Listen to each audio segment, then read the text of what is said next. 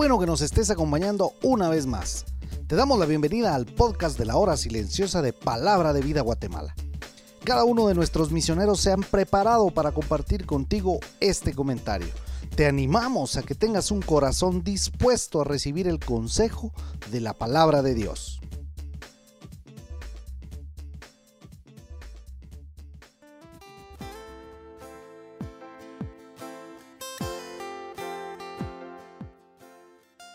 Mi Dios envió su ángel, el cual cerró la boca de los leones para que no me hiciesen daño, porque ante él fui hallado inocente, y aún delante de ti, oh rey, yo no he hecho nada malo. Muy buenos días, te saluda Héctor Salazar, espero que hayas leído el pasaje según tu hora silenciosa porque hoy hemos vuelto a leer uno de los pasajes más icónicos de la fe cristiana. Si ya lo pudiste hacer, veamos algunos detalles interesantes sobre el pasaje de hoy que tenemos en Daniel capítulo 6 de los versículos 16 al 28. Prácticamente terminamos este capítulo. Ya sabemos que Daniel no es más un joven de 17 o 18 años como cuando llegó a Babilonia. Ahora ya no estamos en el contexto del imperio babilónico, sino que el nuevo imperio mundial es el medo-persa.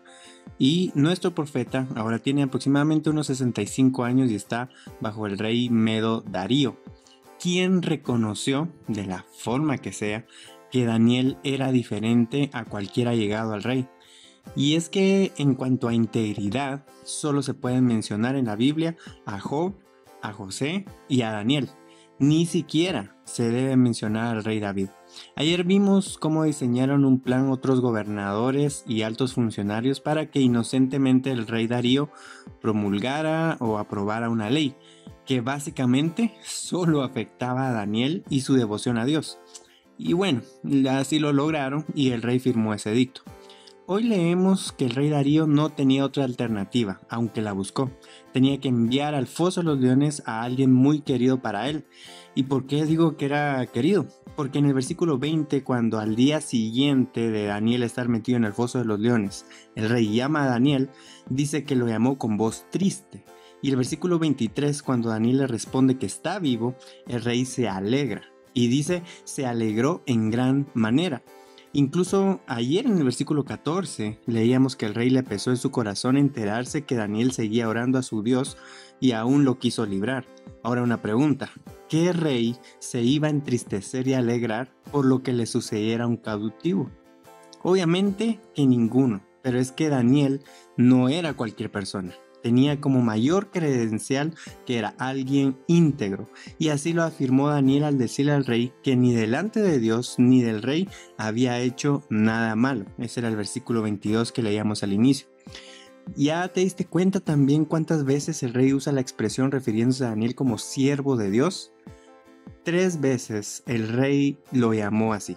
Y es que un hijo de Dios que mantiene su integridad y que pese a su entorno, sea que esté con sus amigos, sus compañeros de trabajo, sus amigos de clase, sus familiares no creyentes, sus compañeros de ministerio en la iglesia, y viene y pone a Dios en alto, retiene su integridad, teme a Dios y honra a Dios, nunca va a pasar desapercibido. La ecuación bíblica que se repite a lo largo del tiempo es que personas como Daniel, que hoy en el 2021 se aferran a su integridad, tal vez es probable que serán víctimas de injusticias.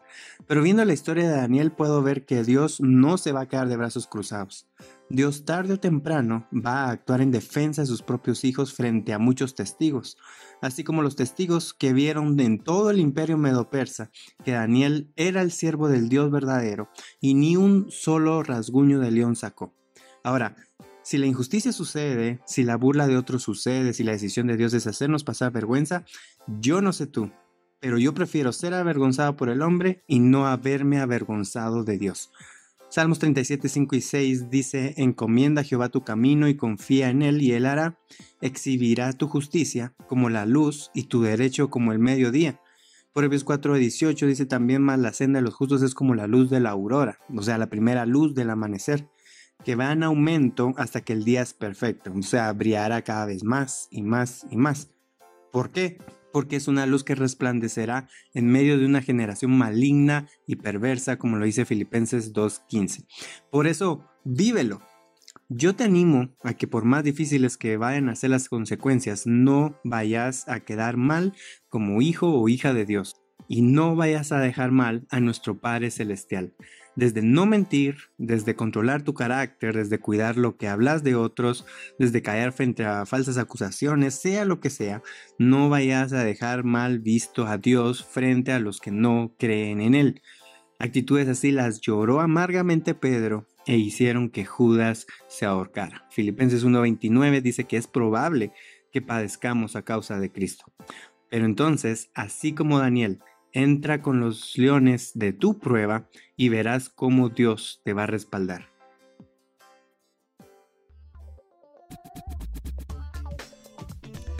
Tú puedes ser parte del crecimiento espiritual de tus amigos compartiendo este podcast con ellos. Síguenos en nuestras redes sociales para recibir más recursos como este. Nos encontramos nuevamente el día de mañana.